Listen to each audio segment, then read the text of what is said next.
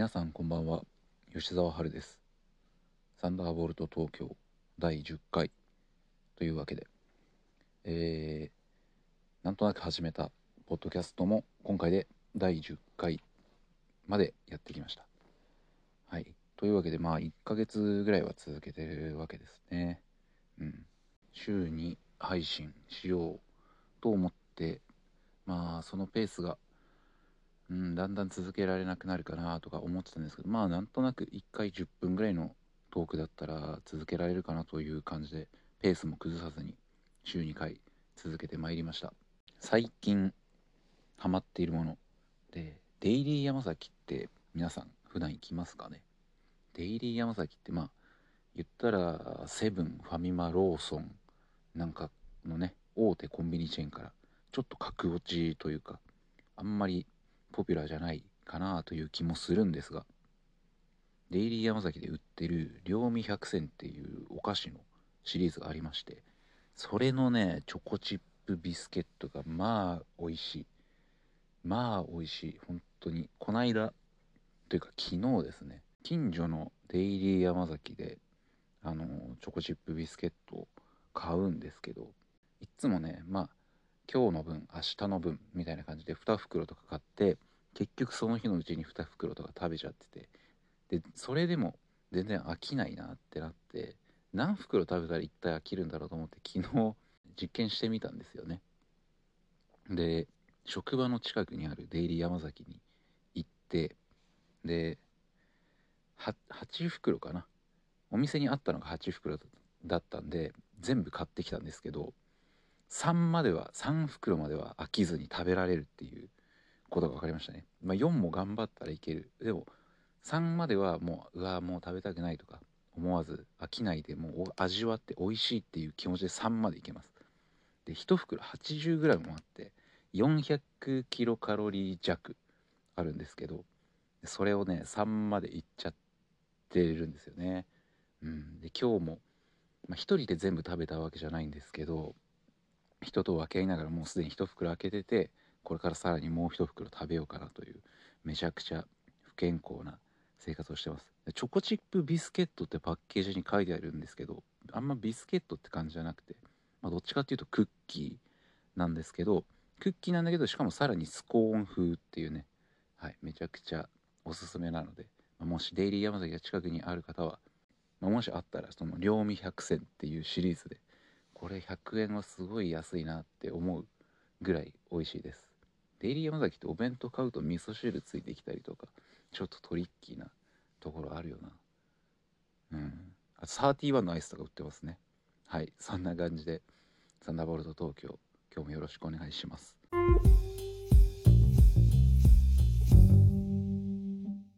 はい。というわけで今日は今欲しいものの話をしようかなと思います。ファッション関係で。欲しいもの。えー、まあいろいろあるんですけどね。まあ時期も時期なのでまず第1に欲しいもの。というと冬服。特にウールのコートが欲しいなと思っております。ウールのコートって今って軽くてあったかい服。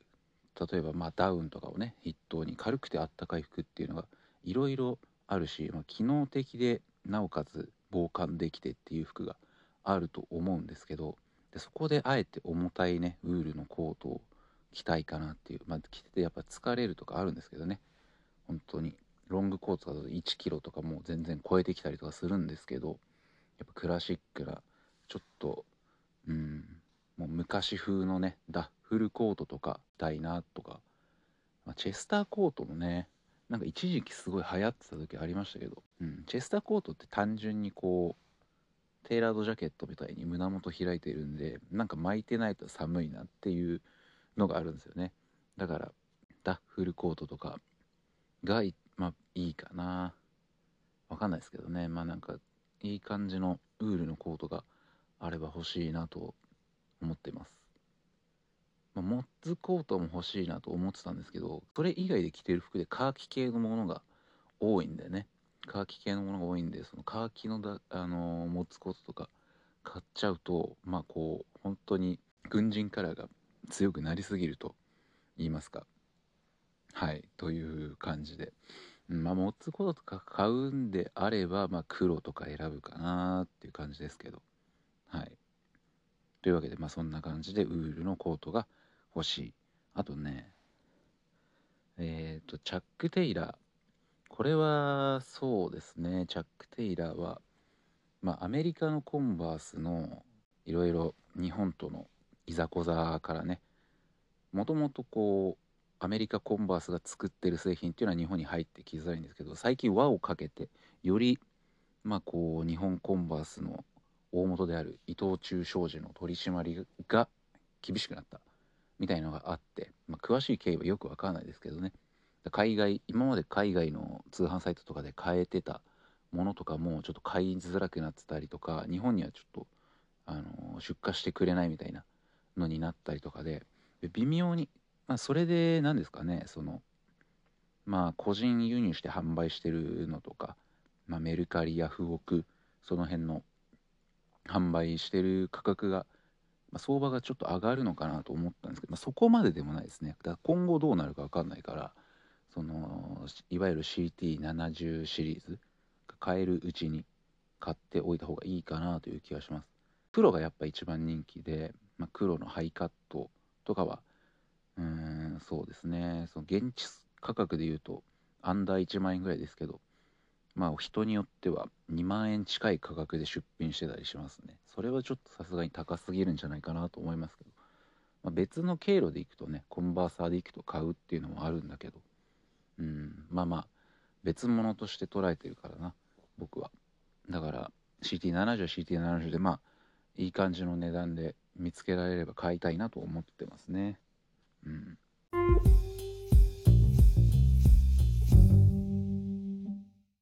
とそうなんか古着のなんか相場が全体的に上がってるのかな。まあ注目度が高いってことなんですかね。なんかバンド T シャツとかもうん、なんか相場がすごい高いなと思って古着で見つけると。まあ言ってもねそのなんか難しい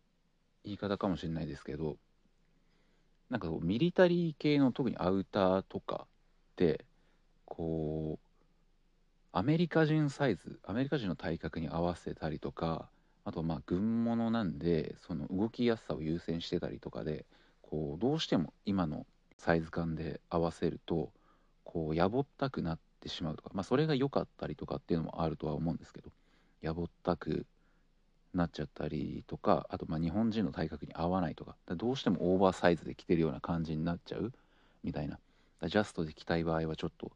こう体に合わないみたいなのがあったりするかなと思うんですけどもそういうのはこう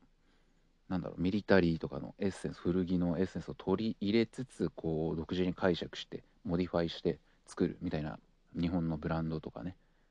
まあ、そういうのが、あのすごく意味を持っていると思うんですけど T シャツとかって別に昔と今でとかアメリカと日本でまあこう大きく型から違うっていうことはあんまりないんで T シャツぐらいだったら。だから別に僕はそこでそのあんまり古着に価値を見いだしてないというか気に入ったデザインとかがあったらいいなとは思うんですけど別に新品のバンド T シャツ全然いいしどちかっていうとバンド T シャツが欲しいっていうのは好きなバンドのアイテムを身につけていたいっていうファッションっていうよりは何ですかね。お土産というかなんか記念品みたいな感覚が強いんでだ気に入ったデザイン、まあ、正直気に入ってないデザインでも好きなバンドのものだったらいいかなみたいなのがありますけどうんなんかバンド T シャツが着たいなっていうのはありますね。バンド T シャツの上に革ジャンとか着たいかな。うんそうだだからそれで言ったら今革ジャンって自分で言いましたけど革ジャンとかも欲しいですね。ただまあ日本ってねジメジメしてるんで今から革ジャン買ってもちょっと時期としては遅いかなっていう気もしますしなんか野口剛だったかなが言ってましたけど日本で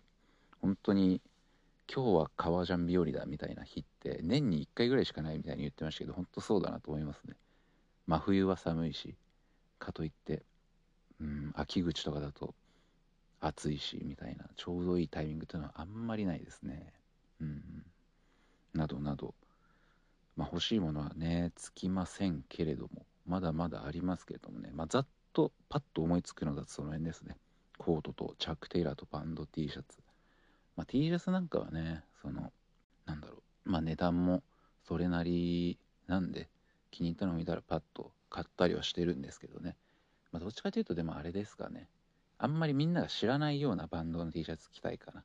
逆にそのデザインばっかり有名になっちゃって好きじゃない人がこうねメタリカとかローリング・ストーンズとかアイアンメイデンとかなんかこうニルバーナとかデザインばっかり先行してバンド T シャツだって知らないで着てる人がいるようなものよりはバンド T シャツって分かんないぐらいのなんか日本のこうインディーバンドとかの T シャツが着たいかなと思いますね。でうん。なんか後々ちょっと自慢するみたいな。昔から知ってたんだみたいな。などなどです。はい。というわけで最近欲しいものの話でした。皆さんは今年の冬何が欲しいでしょうか？サンタクロースにお願いしてください。吉沢春でした。